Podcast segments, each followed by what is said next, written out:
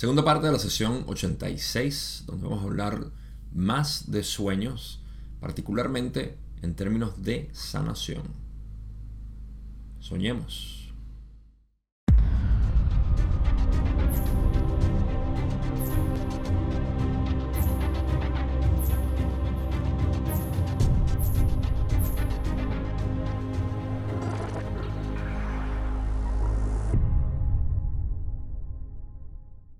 Esta parte vamos a cubrir totalmente lo que es la actividad de soñar. Eh, quiero hacer una pequeña eh, reseña de lo que fue la última pregunta que cubrimos. De todas maneras, los voy a invitar a que se regresen y escuchen la pregunta 7 de la sesión 86 si no la tienen eh, fresca. Tampoco es necesario, pero si quieren saber un poco más por supuesto, si quieren refrescar su memoria. En la pregunta 7 se elaboró lo que eran los diferentes escenarios en los cuales los sueños tenían eh, su función dependiendo de, la persona, básicamente. Si la persona estaba bloqueada, entonces eh, tenía la intención de intentar desbloquear a la persona.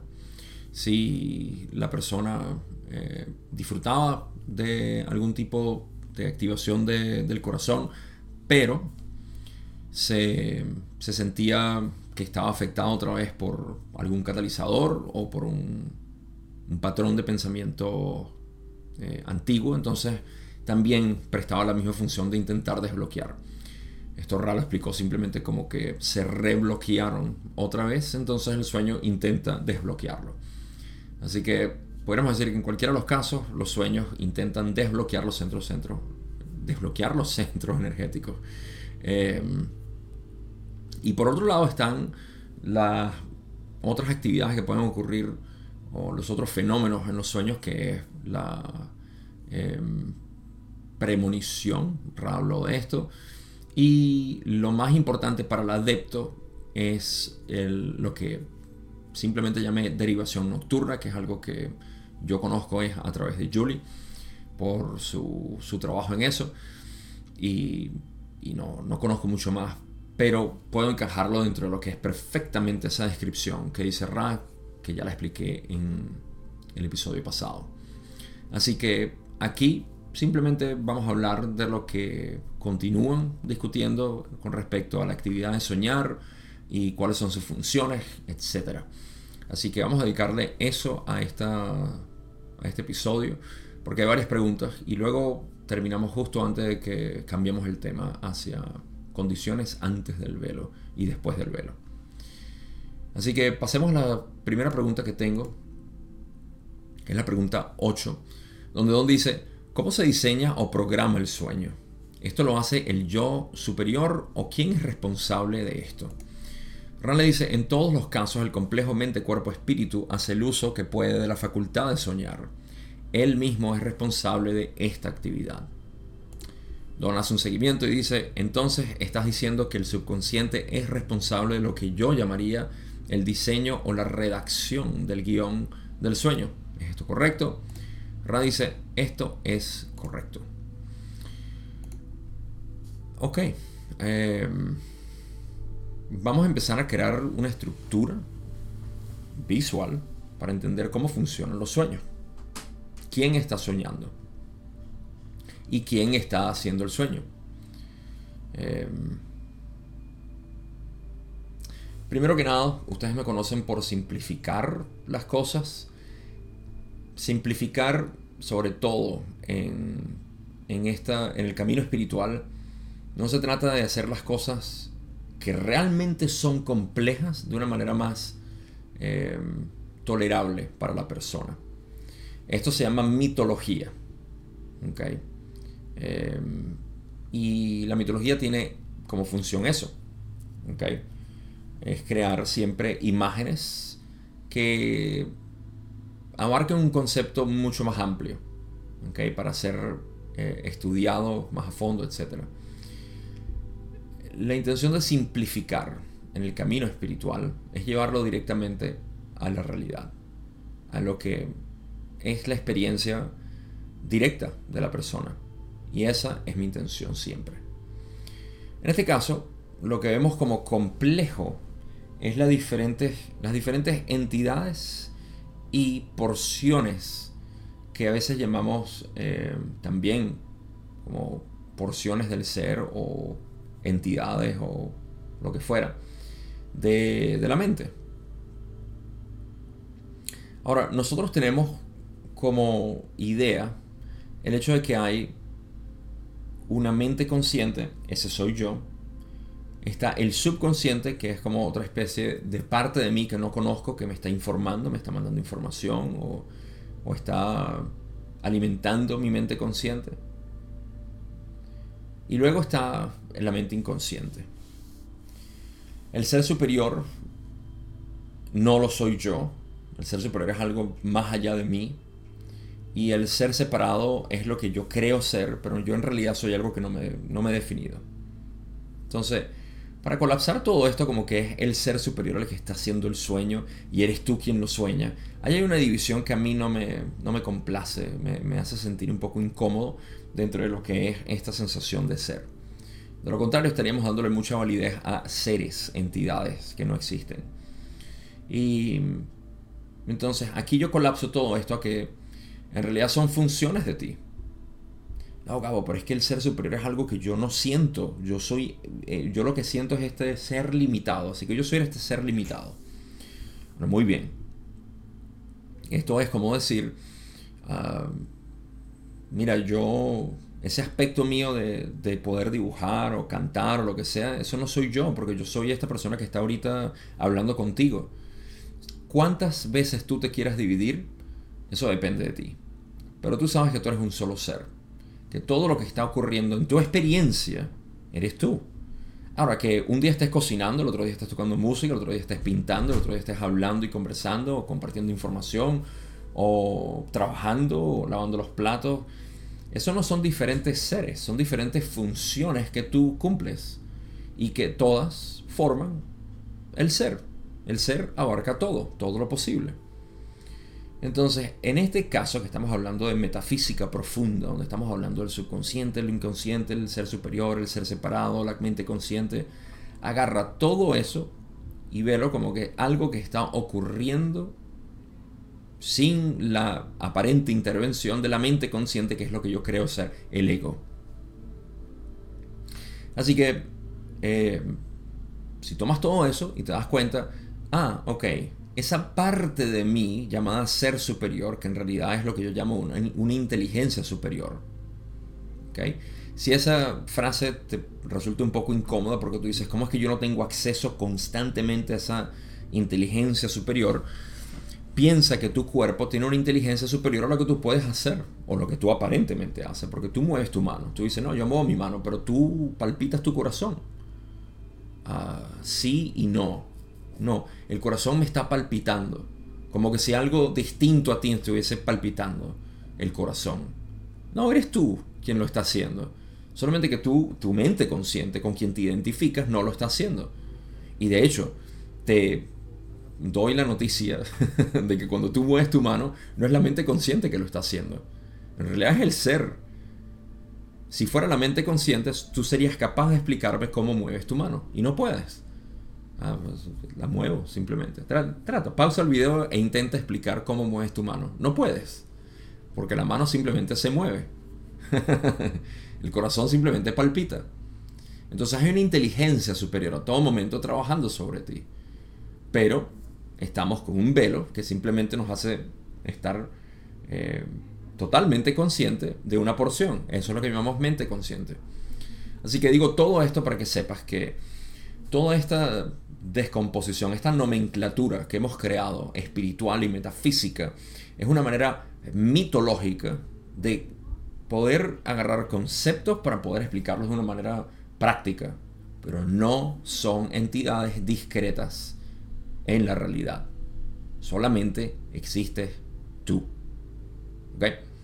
Ok, entonces, si vemos eso, entonces ahora podemos crear un modelo mucho más preciso de lo que es la estructura de los sueños. Y em, cuando vemos que Don pregunta que si es el ser superior quien lo hace, eh, Ra simplemente dice, em, ¿sí? Dice, cuando se diseña eh, o se programa el sueño, esto lo hace el yo superior. Y Rale dice, en todos los casos el complejo mente-cuerpo-espíritu hace el uso que puede de la facultad de soñar. Él mismo es responsable de esta actividad. ¿Ok? Después eh, Don le dice, ah, lo que está diciendo es que es el subconsciente responsable de esto. Y Rale dice, eso es correcto. ¿Por qué? Porque el ser superior no es más que un recurso que todos tenemos, es el mismo recurso, todos compartimos un mismo ser superior. Lo siento, no es diferentes seres superiores. Por más que otras eh, enseñanzas te digan, esto no tiene sentido, porque el ser superior, sí, cuando se manifiesta este recurso de unidad, se manifiesta, entonces sí podemos decir, es mi ser superior. ¿Ok? Por eso es que en sexta densidad el complejo de memoria social es uno solo. ¿Sí? Pero cuando se manifiesta en lo que llamamos tercera densidad, la extensión que tiene que hacer en la mente para poder informar a esta experiencia limitada cuál es su regreso a la unidad, entonces se manifiesta de una manera específica. Pero el recurso de unidad siempre es el mismo. Solamente que cuando se extiende hacia la mente consciente, entonces tiene que manifestarse de una manera muy particular que, eh, que complazca o conforme con la necesidad de esa experiencia particular que está teniendo el humano. Entonces hablamos de que todos tenemos un ser superior y tenemos que escucharlo, pero en realidad es un simple recurso que todos tenemos acceso hacia la unidad. Entonces, eso no es lo que está programando el sueño que obviamente es un recurso hacia la unidad. Está presente, digamos, en, el, en, en la intención o la influencia del sueño, pero no es lo que está diseñando el sueño. Lo que diseña el sueño es el subconsciente, porque el subconsciente es aquello que está eh, manteniendo alguna especie de imagen del ser y entonces se proyecta en un sueño como esto es lo que está pasando. En otras palabras, la mente consciente ve hacia adentro, hacia el subconsciente, y lo ve de manera simbólica. Ahí se crea el sueño. Vamos a seguir expandiendo esto con las próximas preguntas, así que eh, pasemos a la otra. En la 10, pregunta 10, donde dice, la memoria que tiene el individuo al despertar del sueño suele ser razonablemente precisa, se recuerda fácilmente el sueño. Raleigh dice, debes darte cuenta de que estamos generalizando demasiado para responder a tus consultas, ya que hay varios tipos de sueños. Sin embargo, en general se puede notar que es solo para un observador entrenado y disciplinado tener un recuerdo razonablemente bueno del sueño. Esta facultad puede aprenderse en virtud de una disciplina del registro inmediatamente después de despertarse, de todos y cada uno de los detalles que pueden recordarse.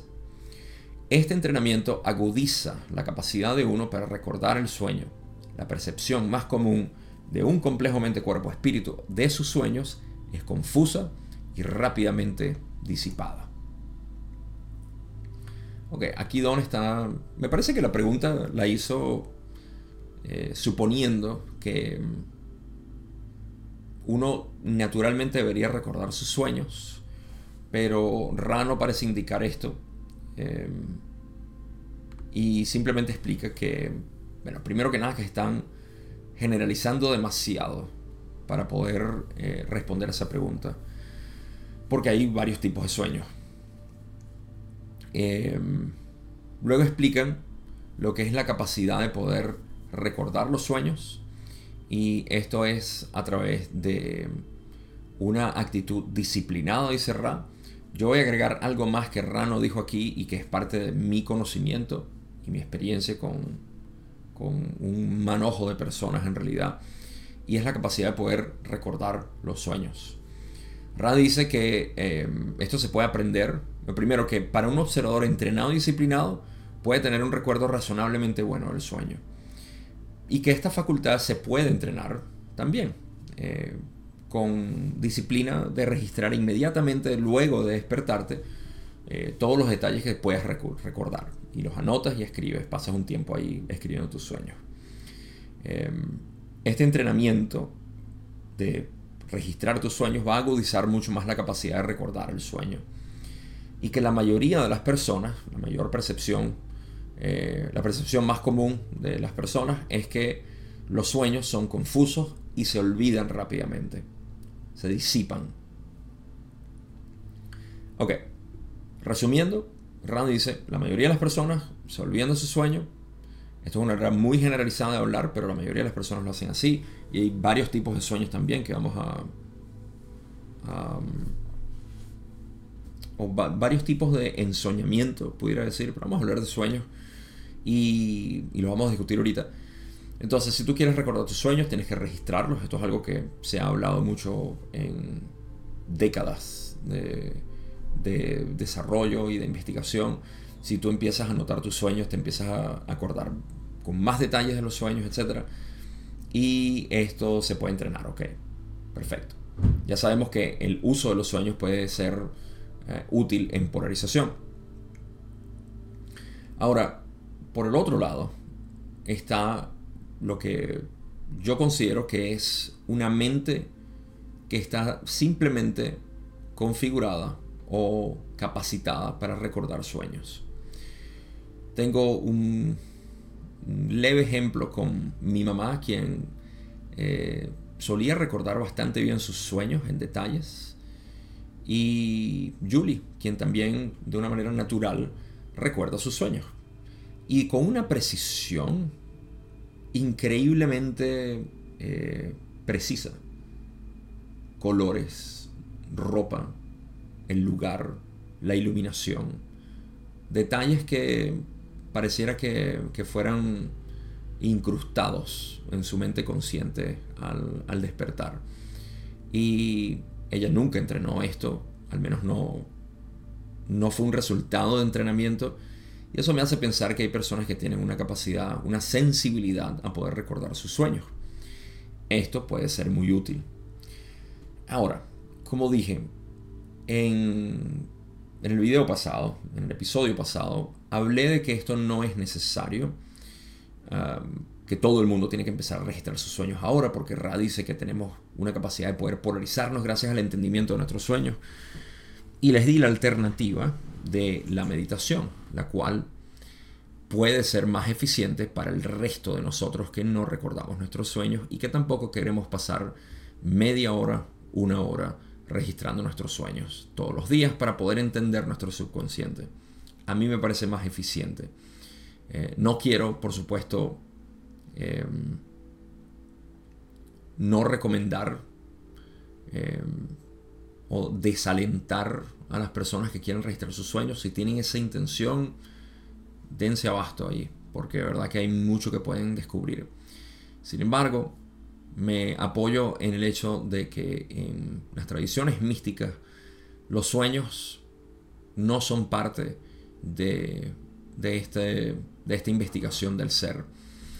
Y normalmente se encuentran en enseñanzas esotéricas que son, digamos que la parte más profunda de la religión o de la creencia en particular, pero no son parte del camino místico, porque el camino místico es uno de reconocimiento directo de tu experiencia.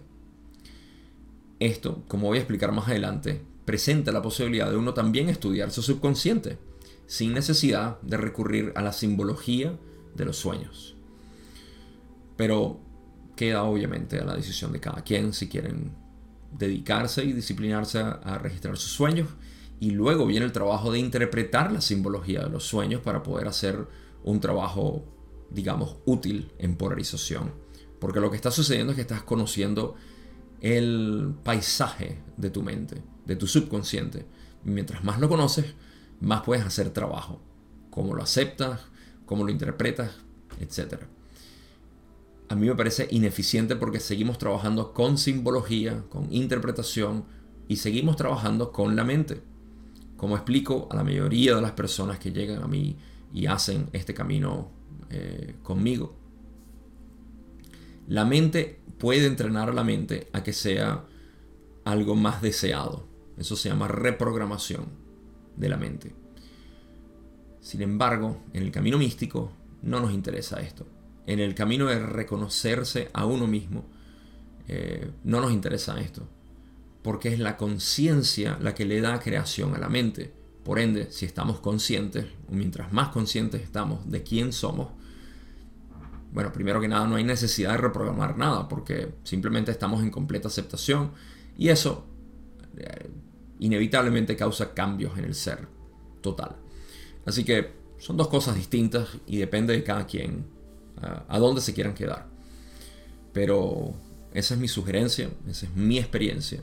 Y voy a hablar un poco más de lo que es la integración a través de la meditación en, en unas cuantas preguntas que creo que hablan un poco de esto. ¿Qué más dice Don? Don pregunta, en la pregunta 11, al recordar sueños, estás diciendo que el individuo puede encontrar pistas específicas sobre los bloqueos actuales del centro energético y puede, por lo tanto, reducir o eliminar esos bloqueos. ¿Es esto correcto? Rale dice, así es. Don pregunta, ¿hay alguna otra función del soñar que sea valiosa en el proceso evolutivo?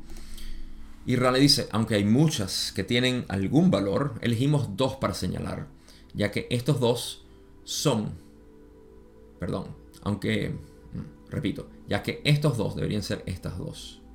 ¿no? Hay muchas que tienen, elegimos dos para señalar, ya que estas dos, aunque no tienen valor en polarización, pueden tener valor en un sentido más generalizado. Pero antes de entrar a esta pregunta, quiero hacer una, eh, un comentario sobre la pregunta 11, donde estamos en esencia eh, finiquitando.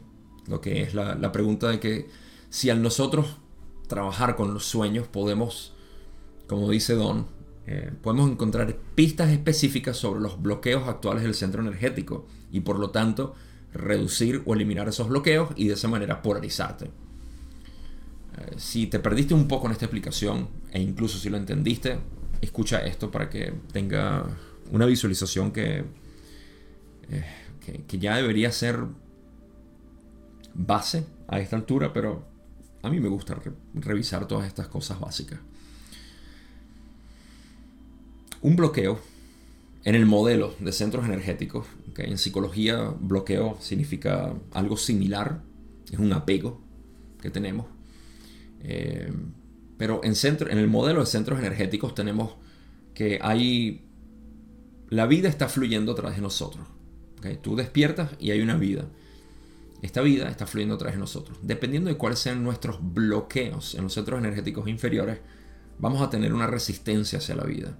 Esto lo vemos desde las partes más sutiles de la mente, a sentirse, ah, tengo que ir a trabajar, tengo que hacer esto hoy, tengo que lo que sea, hasta las cosas más profundas como ah, no quiero vivir hoy. Esto está horrible son bloqueos fuertes. Así que cualquiera que sean los bloqueos que tengas en tus centros energéticos se van a manifestar de esa manera, como una especie de resistencia para generalizar. Si tú te haces consciente de estos bloqueos, con o sin sueños, literalmente los bloqueos se abren y más energía sube hacia el corazón.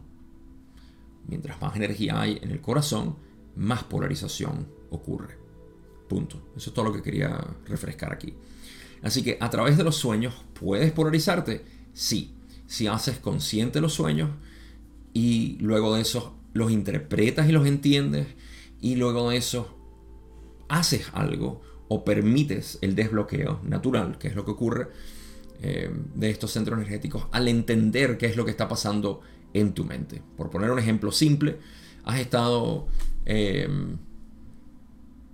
reprimiendo a tu pareja en que no hagas esto, no hagas esto porque me hace sentir mal. Me hace sentir mal por cuando tú me haces esto. Esto es algo clásico que todos vivimos. Ah, quiero que seas de esta manera. Yo necesito que tú seas de esta manera. Eso es un bloqueo que tú tienes. Y necesitas que la otra persona, tu pareja, se comporte de una manera específica. Ahora, em, estoy consciente de muchas parejas que desafortunadamente lo que hacen es decir, ah, ya entiendo, tú tienes que ser quien tú seas y yo no me puedo meter en tu vida, pero tiene algún tipo de resentimiento todavía, no se sienten conformes con lo que está sucediendo. Y ahí el bloqueo continúa. Eh, la, falsedad está en uno decir, no, ya yo te permito que tú hagas lo que tú seas y que tú seas quién eres, pero en el fondo me duele todavía, solamente que ya yo me trago mis cosas. Esto no es sanación, obviamente, esto es mayor enfermedad, diría yo, se hace más crónico. Em, pero una vez más, como Ra, estoy generalizando. Eh, el punto es que en este caso, si los sueños te ayudan a tú darte cuenta, de repente dentro de las simbología del sueño te dice, ah, pero es que mira, esto, ah, eso representa esto, y el fin entiendes eso, sanación, desbloqueo, polarización. ¿Ok? Entonces eso, eso es más o menos un ejemplo un poco precario de lo que es esta, este trabajo con los sueños. Pero por ahí, por ahí más o menos va la cosa. Ahora, eh, luego Don se interesa en cuanto a otra función de soñar que sea valiosa al proceso evolutivo. Ra le dice, de, de, apertura, le dice, mira, aunque hay muchas cosas que tienen algún valor, vamos a hablar dos que no tienen nada que ver con polarización, pero tienen un, un valor en otro sentido más generalizado. Así que acabo de hablar cómo es el proceso de polarización con o sin sueños, desbloqueo de centros energéticos inferiores. Y a través de esos desbloqueos eh, evolucionamos, esa es otra palabra para polarización, por cierto, eh, aprovecho de decirlo en este momento porque decimos, bueno, yo estoy polarizándome, pero eso me ayuda a la evolución. Sí, polarización y evolución es lo mismo. Solamente que la palabra evolución en este contexto, en este modelo de la ley del 1 y en general también aplica hacia el procedimiento de crecimiento o complejización de lo que es eh, la vida, la materia, y podemos decir, hay evolución de primera a tercera densidad sin polarización, y eso es completamente cierto. Y en tercera densidad es donde comienza la polarización, no en segunda densidad ni en primera. Hay detalles que no voy a mencionar aquí por no ser tan quisquilloso. Pero sí, sí lo voy a mencionar. Porque en segunda densidad todavía se puede hacer aperturas del corazón. ¿okay? Pero eso lo dejo para otra oportunidad. Eh, pero en líneas generales es en tercera densidad, donde se, crea la polarización hacia eh, el camino positivo o negativo. Entonces, evolución, polarización desde la perspectiva humana es lo mismo. No desde la vida mineral o eh, animal y vegetal. Ok, entonces, ¿cuáles son estas funciones que Ra dice?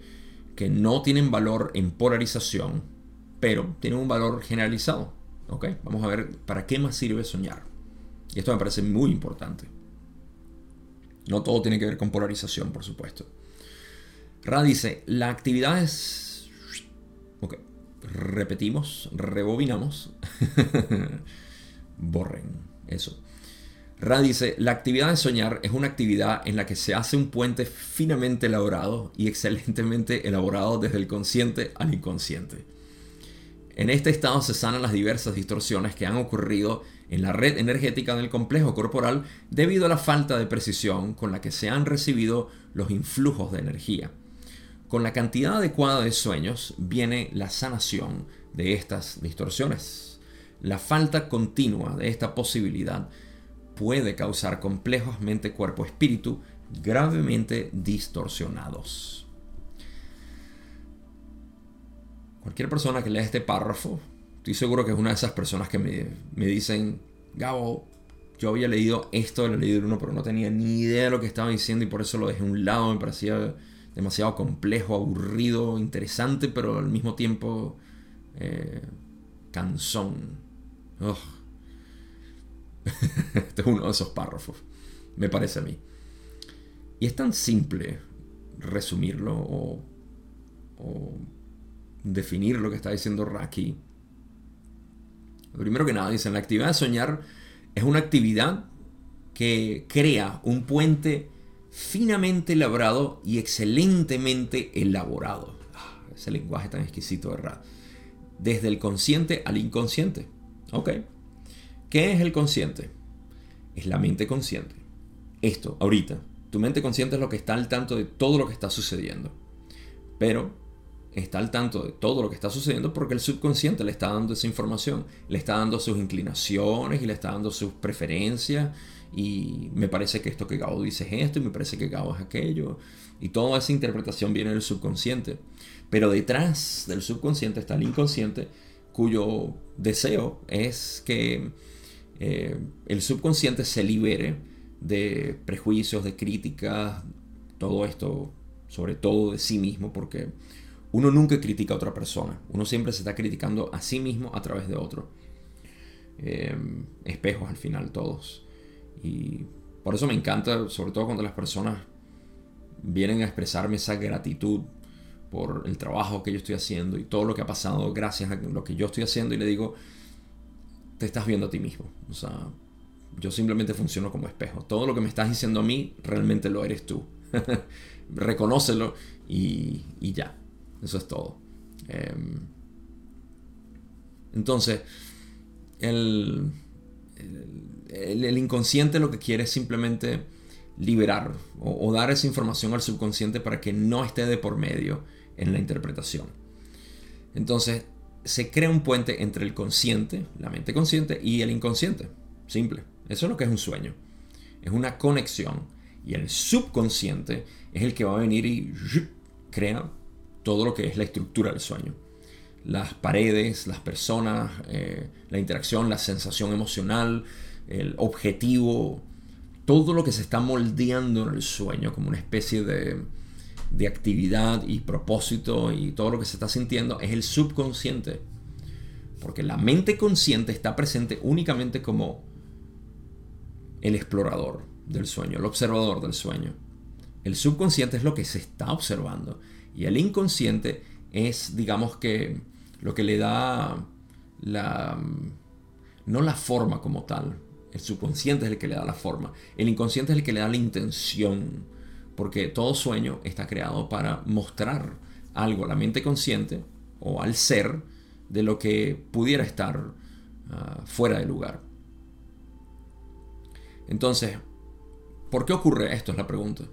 Porque eso es lo que está pasando en un sueño puente entre la mente consciente, el observador, y la mente inconsciente que crea, en esencia, le da, le da motivo, esa es la palabra. La estructura la da el subconsciente, el motivo lo da el inconsciente. Y el consciente simplemente observa y hace del sueño lo que le parezca. Ahora, ¿por qué pasa esto? Ra dice y explica que en este estado de sueño se sanan las... Voy a resumir esto porque dicen diversas distorsiones que han ocurrido en la red energética del complejo corporal debido a la falta de precisión con la que se han recibido los influjos de energía.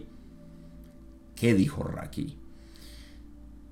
En esencia dijo, cuando nosotros estamos en la mente, en el estado de vigilia, tenemos, estamos impactados por la realidad, por yo y el otro yo, por yo y la situación, mi vida como tal.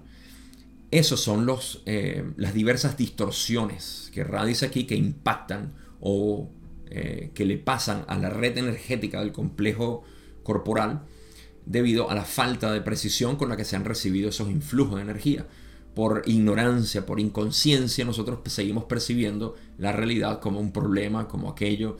Así que todo este, eh, este bombardeo del día es ahora eh, representado en el sueño con la intención de sanar.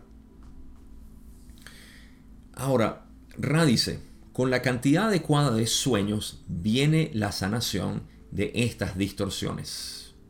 Mm, interesante. Em, y de hecho, aquí podemos incluir lo que es, porque estamos hablando del complejo corporal. Ah, así que tengo que incluir esta interpretación también, que es el complejo corporal también el que está siendo afectado. ¿Por qué? Porque el cuerpo termina siendo el vehículo que recibe toda la información. Y el cuerpo queda cansado. Por eso necesitamos dormir. Por eso Ra dice, con la cantidad adecuada de sueños viene la sanación de estas distorsiones. Porque mentalmente percibimos todo esto, el cuerpo lo absorbe y luego estamos cansados en la noche y decimos, quiero dormir. Así que cuando duermes, sanas todo esto. Recuerden, estos son sueños que no tienen nada que ver con polarización, por ende no están hablando, o sea, este tipo de sueños no está tratando lo que es la, eh, la distorsión de bloqueos de centros energéticos. Y Ra enfatiza al final, como para ponerle un, último eh, pincelazo a esto, la falta continua de esta posibilidad de soñar o dormir puede causar complejos mente, cuerpo, espíritu gravemente distorsionados. Eso lo sabemos bastante bien. Si no duermes, te vas a sentir de una manera muy extraña. Y cuando pierdes horas de sueño, esto empieza a ocurrir también. Así que, normal, simplemente duerme lo que sea necesario, esta sanación va a ocurrir y no necesitas estar analizando sueños ni nada. Esto simplemente está ocurriendo para que el inconsciente le dé la sanación o regenere básicamente el cuerpo, que es lo que sabemos que ocurre al dormir. Ok, vamos a hablar de la otra función. Ra dice, la otra función del soñar que es de ayuda es este tipo de sueño que es visionario y que los profetas y místicos han experimentado desde tiempos antiguos. Sus visiones llegan a través de las raíces de la mente y hablan a un mundo necesitado. Así, el sueño es de servicio sin ser de naturaleza personalmente polarizadora. Sin embargo, en ese místico o profeta que desea servir, Tal servicio aumentará la polaridad de la entidad. Este último es bastante simple. En la actividad de soñar también vienen esos sueños visionarios, visionarios o profetos. El lenguaje español ha dejado de funcionar en mi mente. Esos sueños que son visionarios o proféticos, eh, esto se ha experimentado durante mucho tiempo, miles de años y continúa siendo así. Este tipo de visiones llegan a las raíces, a través de las raíces de la mente y hablan de un mundo muy necesitado o a un mundo muy necesitado. Interpreten eso como quieran. Em, el sueño de por sí no tiene por qué ser polarizador, porque si tú tienes un sueño profético, no te polariza en lo absoluto, simplemente es como, vamos a ponerlo de esta manera. Si tú descubres que alguien está siendo engañado, ¿okay? Por su, su colega o por su pareja o por su, no sé, algo que tú digas, ah, no vale, esto, esto está pasando, ¿ok?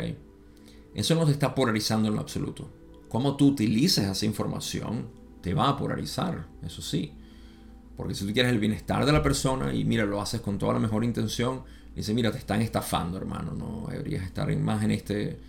Ah, ok, bien. Eh, pero si lo haces con la intención, obviamente, de, eh, de decir, mira, esto, ah, no sé, para mi beneficio, te está, esto no es bueno para ti, yo tengo algo mejor, qué sé yo, no sé, puedes polarizarte negativo.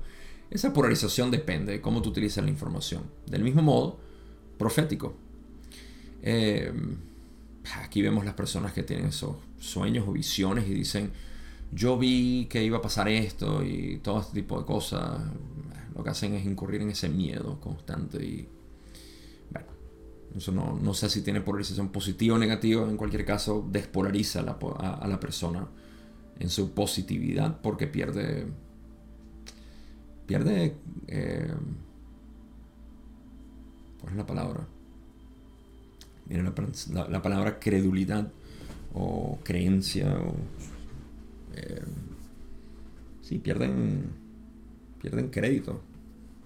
Eh, se desacreditan es la palabra que está buscando. Así que puede ser positivo o puede ser de polaridad si se usa, dependiendo del servicio. Pero eso es todo. Pasemos a la otra pregunta. Pregunta 13, donde dice, hay una parte del sueño que se ha denominado REM, en sus siglas en inglés, significa Rapid Eye Movement, y movimiento rápido de los ojos.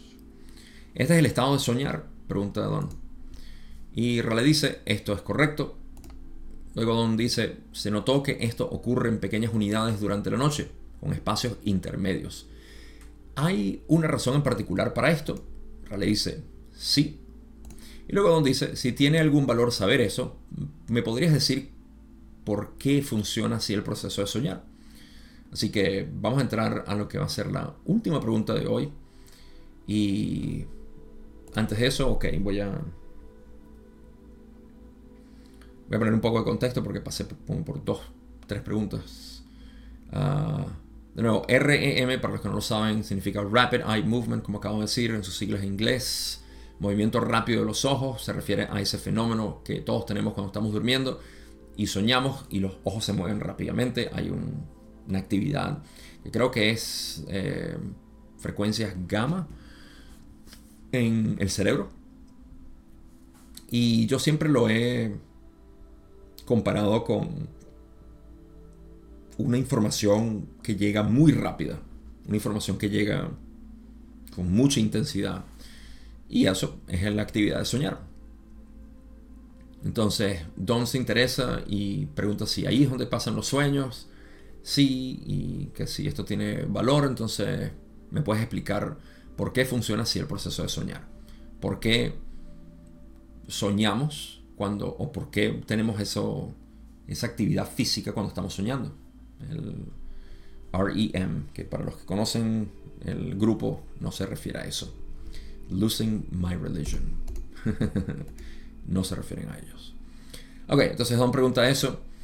Y Ra dice, las partes del proceso de soñar que son útiles para la polarización y también para la visión del místico tienen lugar en el tiempo-espacio y, en consecuencia, utilizan el puente de lo metafísico a lo físico durante lo que parece ser un breve periodo de tu espacio-tiempo. El equivalente de tiempo-espacio es mucho mayor. Esto suena un poco complejo, pero no lo es. Em, fíjense que Ra hace una distinción dentro de lo que son las partes del proceso de soñar que son útiles para la polarización, lo que hablamos en la pregunta 7 en el episodio pasado, y también para la visión del místico, que es lo que mencionaron ahorita, eh, lo cual no es eh, inherentemente para polarizarse, sino un simple reconocimiento. Así como tú te diste cuenta de que estaban estafando a tu amigo, te das cuenta en los sueños de que, eh, mira, algo va a pasar. Ahora, ¿cómo se maneja esa información? En ambos lados, el amigo estafado y, o engañado en general y el uso del sueño profético, eso depende de cada quien. Y la polarización va a depender de cómo se utiliza eso. No sé, no, no, no me adentro en esas aguas. Pero Ra menciona esos dos, entonces deja definitivamente por interpretar que hay partes del proceso de soñar que no tienen que ver obviamente con polarización ni con esto, sino con la regeneración o sanación del cuerpo y me atrevo a decir que un poco de, la mente. Pero, pero ahora que lo releo me doy cuenta que se referían a, esa parte del cuerpo. Entonces, eso es lo que mencionan ahí. Y luego explican que esto, como podemos entender, toma lugar en, en tiempo-espacio, no en espacio-tiempo. Esas partes, esos procesos y en consecuencia utilizan el puente de lo metafísico. ¿okay? Lo metafísico es más allá de lo físico, es este proceso de, simbología que se manifiesta en, la mente. Y eh, esto parece ser un breve periodo de tiempo en nuestro estado de vigilia, pero es un equivalente mucho más grande en tiempo-espacio. Y es por la cantidad de cosas que ocurren. Por ejemplo, en espacio-tiempo simplemente se mueven los ojos, pasan unos minutos y el cuerpo eh, pudiera hasta ajetrearse un poco. Pero en tiempo-espacio está ocurriendo una cantidad enorme de información. Así que yo no diría que pasa más tiempo en tiempo-espacio, sino que pasa mucho más información.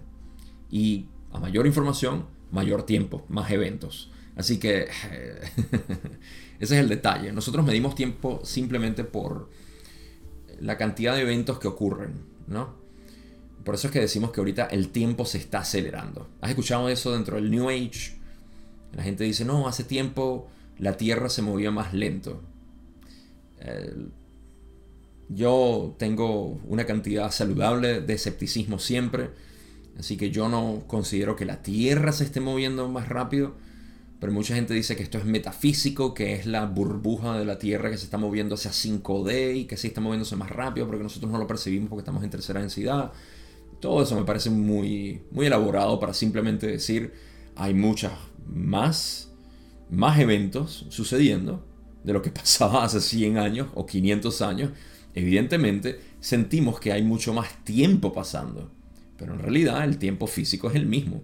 La vibración de tercera densidad no cambia. Pero sí está pasando mucha más vibración en cuarta densidad. Eso sí tiene sentido. Pero cuarta densidad no está aquí en tercera densidad. No tiene sentido decirlo así. Entonces hay muchas... A mí me encantaría agarrar y desglosar tantas cosas que el New Age dice con el material de Ra y lógica, lógica básica, no tenemos que ser estudiantes de la ley del uno, es simplemente lógica eh, presente en nuestro ser. Eh, pero eso es lo que yo considero, y aquí podemos ver un ejemplo, en tiempo-espacio el equivalente es mucho mayor, mayor información, más eventos, más situaciones pasando, y, y de hecho, para terminar de ponerle el último clavo al ataúd de esto, eh, noten que en los sueños uno tiene a veces una referencia a algo que estaba sonando. Por ejemplo, tú, tú escuchas en el sueño un, un golpear de una puerta. Mejor dicho, sientes en el sueño, sientes como que es un, una especie de, de, terremoto y que pasaron muchas cosas y tú eh, corriste y qué sé yo. Estoy poniendo un caso. O simplemente, no sé, una música, escuchaste música eh, fue una percusión hermosa de lo que fue parte de esta... Afuera fue tocar la puerta.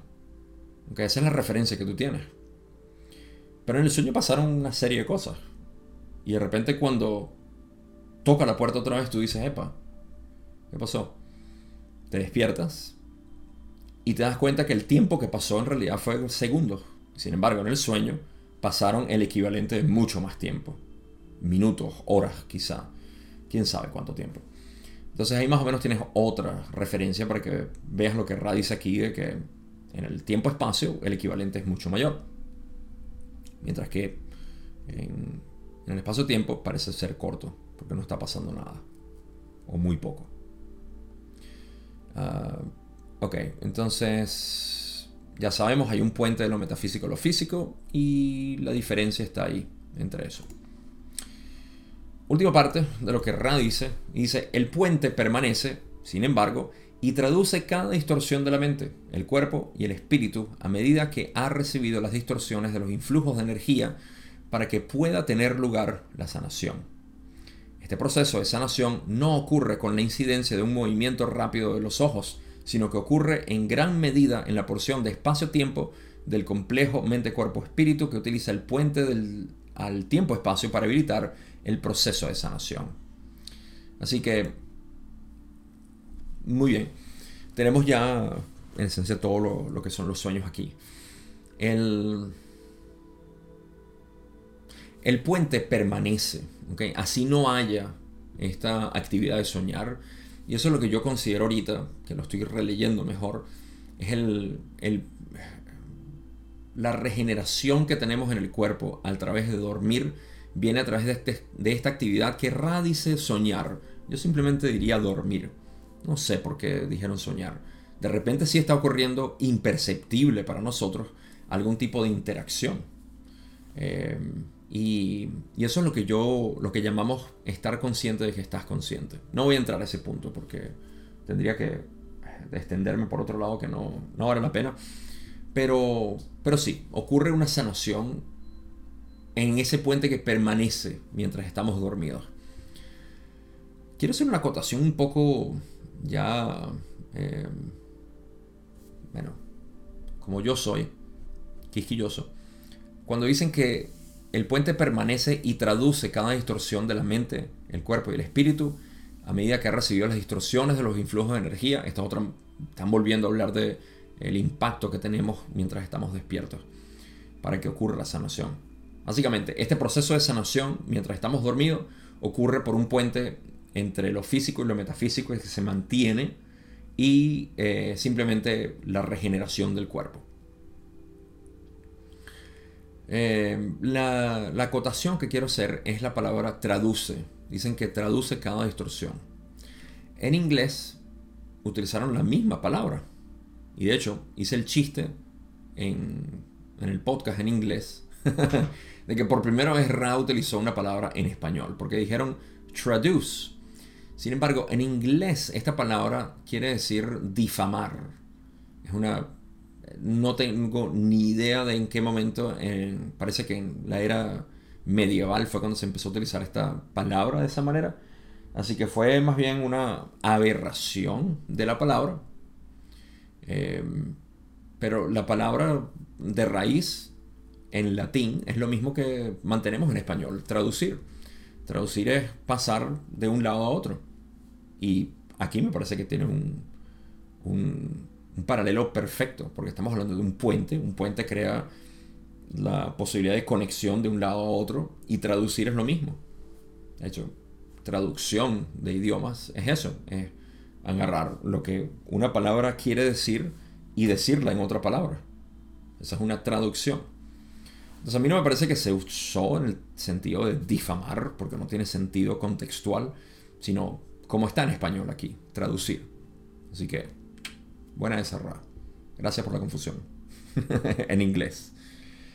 Ah, luego dicen, ok, este proceso de sanación no ocurre con la incidencia de un movimiento rápido de los ojos, están hablando de lo que es ese puente establecido que regenera el cuerpo, sino que ocurre en gran medida en la porción de espacio-tiempo del complejo mente-cuerpo-espíritu, o sea, en gran medida en este tiempo en el que estamos dormidos, que utiliza el puente del espacio-tiempo al tiempo-espacio para habilitar ese, proceso de sanación.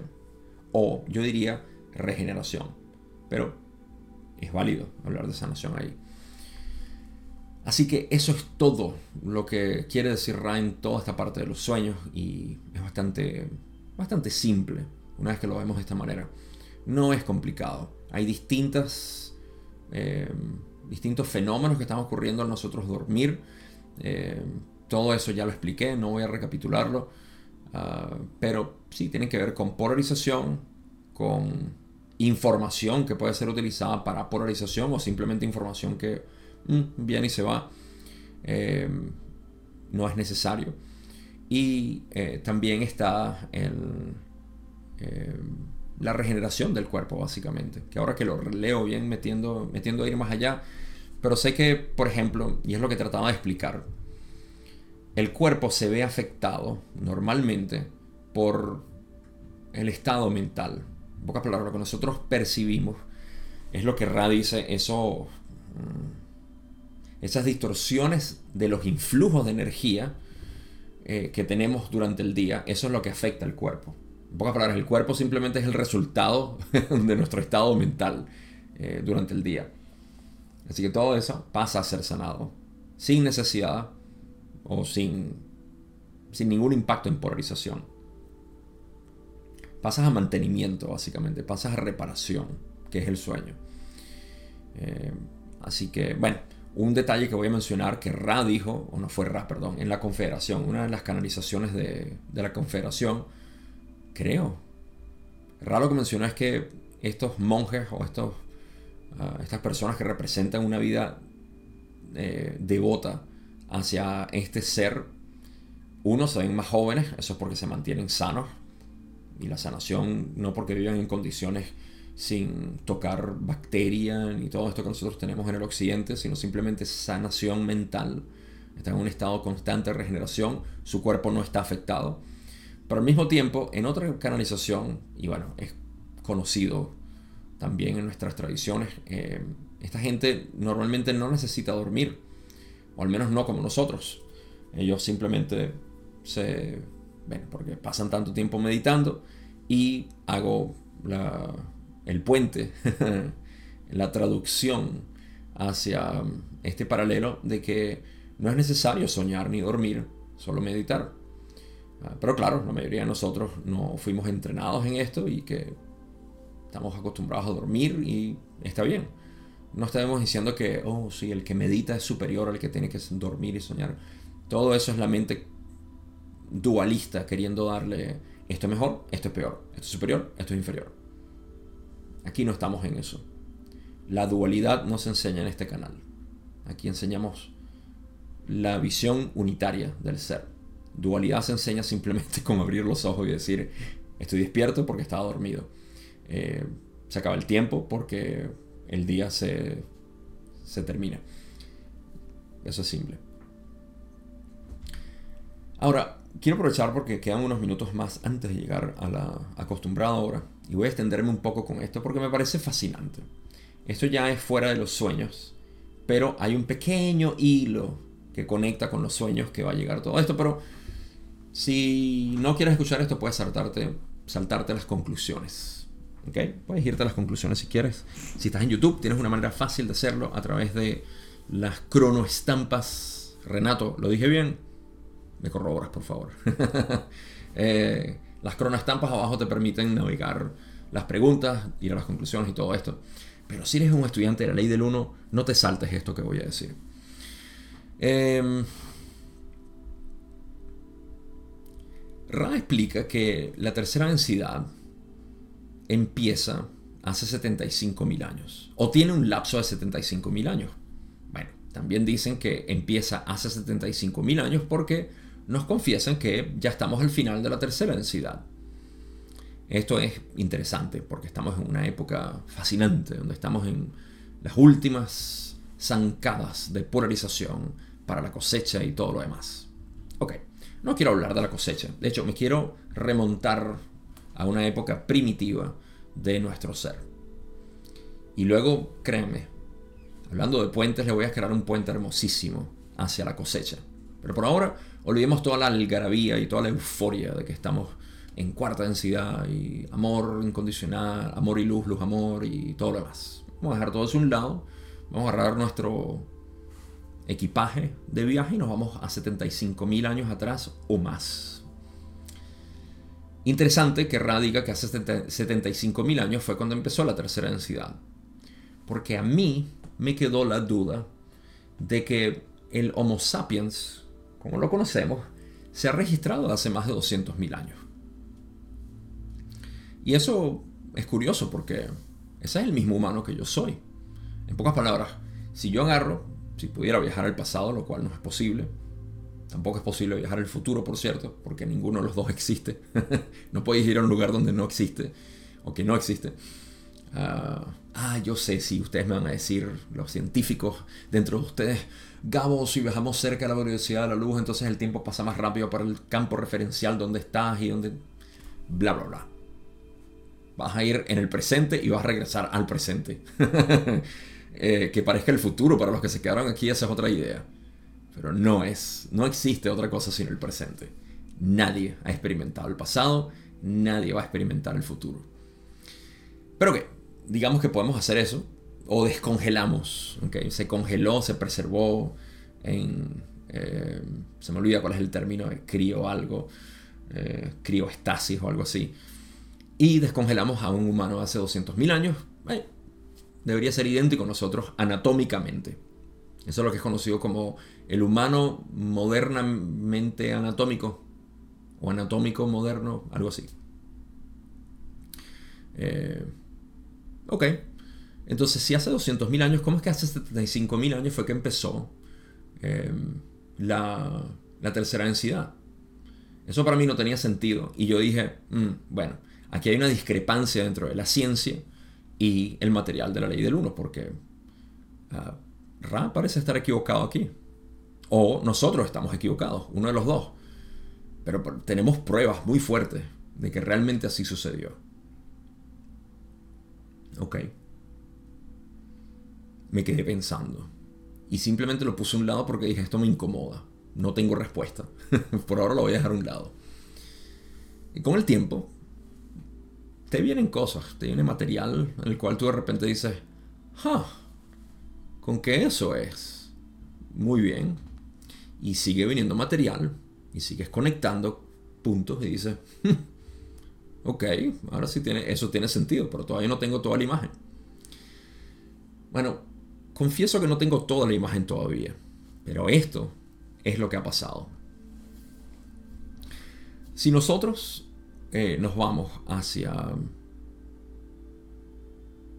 lo que sabemos del ser humano, yo tengo una teoría. Hace 200.000 años, bueno, primero y principal, vamos a ir a 75.000 años. Sé que los estoy llevando de un lado a otro, pero sigan conmigo, por favor. Hace 75.000 años es cuando tenemos indicios de que el ser humano desarrolló lo que es conocido como el modo eh, por defecto eh, la red por defecto eh, ah, siempre se me olvida el default mode network tengo que buscarlo. Ah, el default mode network es lo que llamamos a a esta capacidad que nosotros tenemos de poder em, decir yo soy, yo existo, ¿sí? La red neuronal por defecto. Siempre se me olvida. Red neuronal por defecto. Esto se desarrolló hace 75.000 años, curiosamente. Ahora, ¿de qué se trata esto? Es simplemente la capacidad que tiene el cerebro de crear pensamientos hacia el yo. Es decir, yo, yo, yo, yo. Esto, mi, mío, soy yo. Ese es el momento en el cual cobramos conciencia de nosotros mismos. Ese es el indicio de tercera densidad que explica Ra. Creamos conciencia de nosotros mismos, autoconciencia, self-awareness, explica. La pregunta es por qué hace 200.000 años no lo teníamos. Ah, aquí viene mi teoría. Es lo siguiente. Hace 200.000 años o cuando sea que el Homo sapiens evolucionó a tener este cerebro y este cuerpo, la primera capacidad que tuvimos fue la de transmitir información. Esa transmisión de información la vemos en ciertos animales que enseñan a otros, pero no tienen esa capacidad de reflexionar y decir, sí, yo existo, no tienen capacidad de desarrollar lenguaje ni nada. A mí me parece que esa capacidad de transmitir información, obviamente nosotros la tenemos. no hemos evolucionado mucho por el simple hecho de que tengamos esta era de información, simplemente que hemos hecho uso de esa capacidad del Homo sapiens de poder transmitir información. Y ahorita estamos navegando en un océano de ella. Eh, y esa capacidad hizo, tratan de remontarse a esa época y lo podemos ver a través de un cristal si queremos, donde los animales, bueno, el, humano primitivo, podía transmitir información básica. Mira, esto, esto funciona, esto sirve así, mira, si tú le haces esto a este palo, se pone puntiagudo. Mm, mm, mm, ah, ah, ah. Empiezan a desarrollar lenguaje empiezan a dar nombre a las cosas. ¿ok? Durante miles de años esto ocurre y se, se transfiere la información de uno a otro. Esto va creando cada vez más una capacidad de enseñar y aprender. ¿ok? En este proceso de enseñar a aprender, una de las cosas que naturalmente sale es la sensación de yo, que tengo conocimiento, te lo transmito a ti que no tienes se empieza a crear esta sensación de diferencia muy obvia y se empieza a cultivar esta actividad cerebral que llamamos el, lo acabo de decir, la red neuronal por defecto. Ah, esta red neuronal por defecto em, es lo que causa la capacidad de crear pensamientos de mí. Ahora, ¿qué ha pasado a través de los años?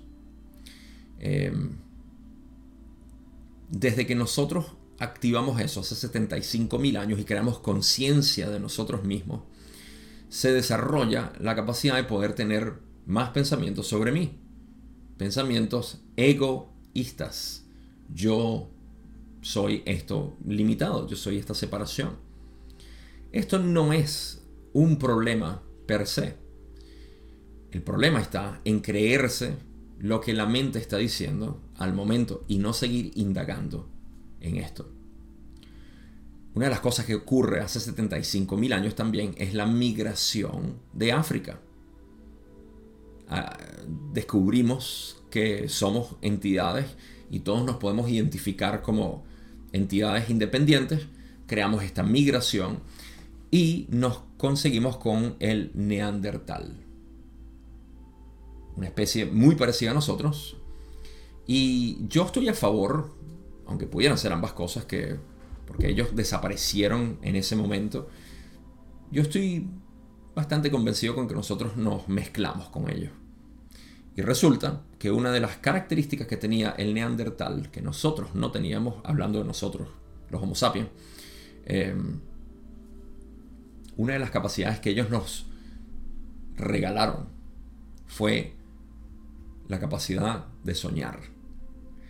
Esa capacidad de soñar se entregó genéticamente por el neandertal al Homo sapiens.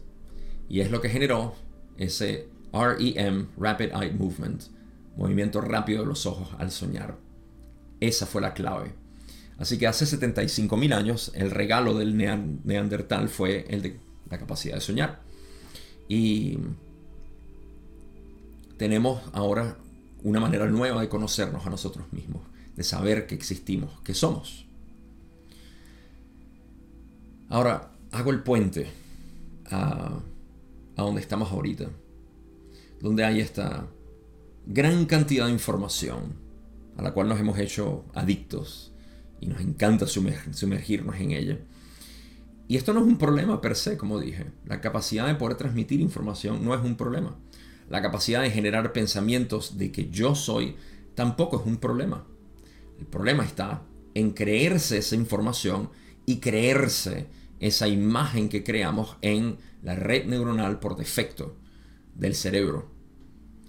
¿Qué pasa cuando nosotros analizamos un cerebro que está en constante actividad?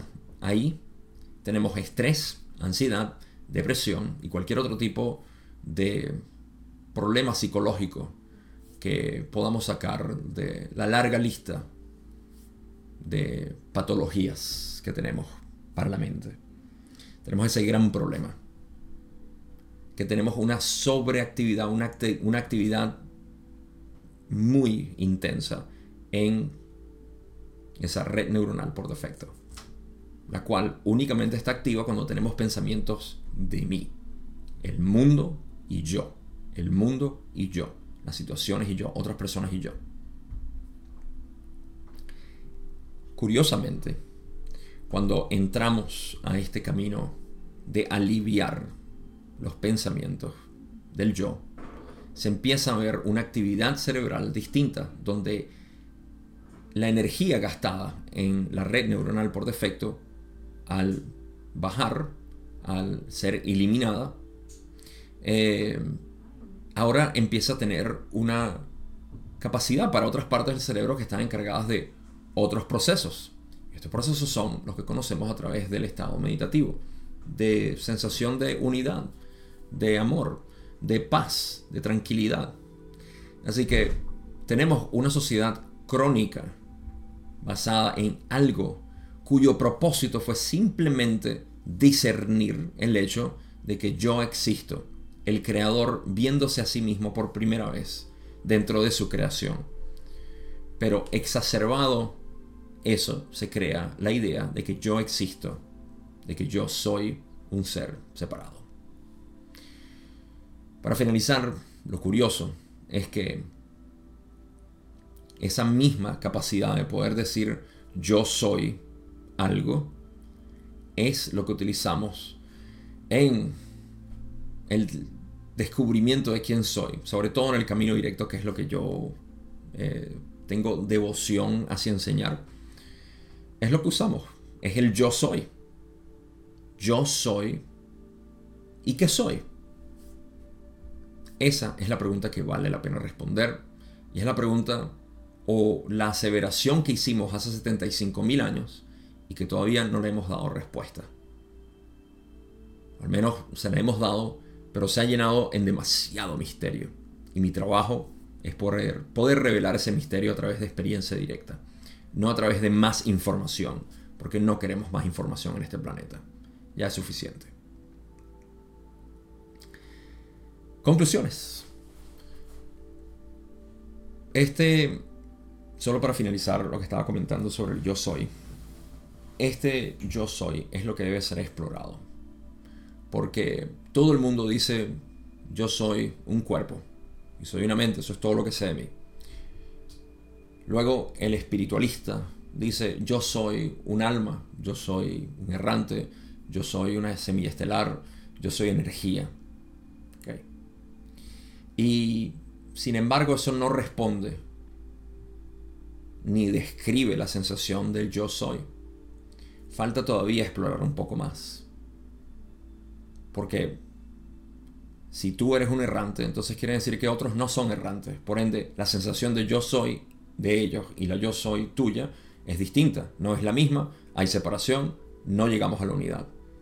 Es algo bastante lógico. Aquí no necesitamos siete libros de metafísica y cuatro libros de psicología y videos eh,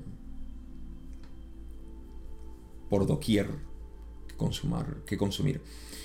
Estamos simplemente reconociendo el hecho de que mientras yo me sienta algo, ese algo debe tener un opuesto. Por ende, la exploración del yo soy no termina en una definición. Continúa en experiencia. No termina tampoco en una experiencia. Sino que se reconoce y se continúa viviendo como yo soy. Pero si no sabemos, sino intelectualmente lo que es el yo soy, no lo sabemos experiencial, ah, bueno, estamos todavía limitados. Y soy el primero en decir que esto no es un problema. Nosotros podemos estar, como he dicho muchas veces, reprogramando nuestro subconsciente para ser las personas más tranquilas y todo. Eso es muy útil. Y ojalá todo el planeta estuviese haciendo esto. Hay más gente haciéndolo ahora. Pero no es el final.